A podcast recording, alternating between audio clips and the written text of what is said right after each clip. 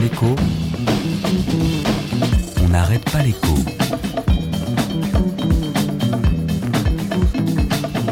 Alexandra Ben Saïd. Qu'est-ce que c'est que ce foutoir, mon petit Bernard?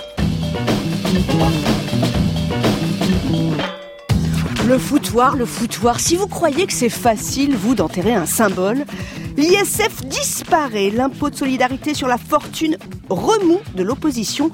Alors les députés de la majorité tentent de poser des pansements sur le sentiment d'inégalité.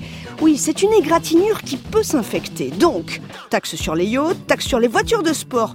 Pour une Lamborghini à 200 000 euros, la surtaxe s'élèvera à 2500 euros.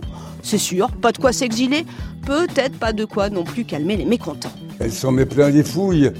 Lol, la salope. Ah non, non, non, Jean Rochefort, ça n'est pas ça le but affiché. Vous connaissez le pari que l'épargne des gros patrimoines aille vers le financement des entreprises françaises. Par quel tuyau, quel chemin, comment et quand évaluera-t-on l'impact sur l'investissement, sur la répartition des richesses?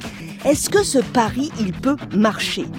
L'ISF et donc le mot solidarité disparaissent aujourd'hui, mais on ne saura qu'après-demain. Oui, ça marche. Ah non, ça ne marche pas. Oui, ça marche. Non, ça ne marche pas. Oui, ça marche. Non, ça ne marche pas. On n'arrête pas l'écho sur France Inter.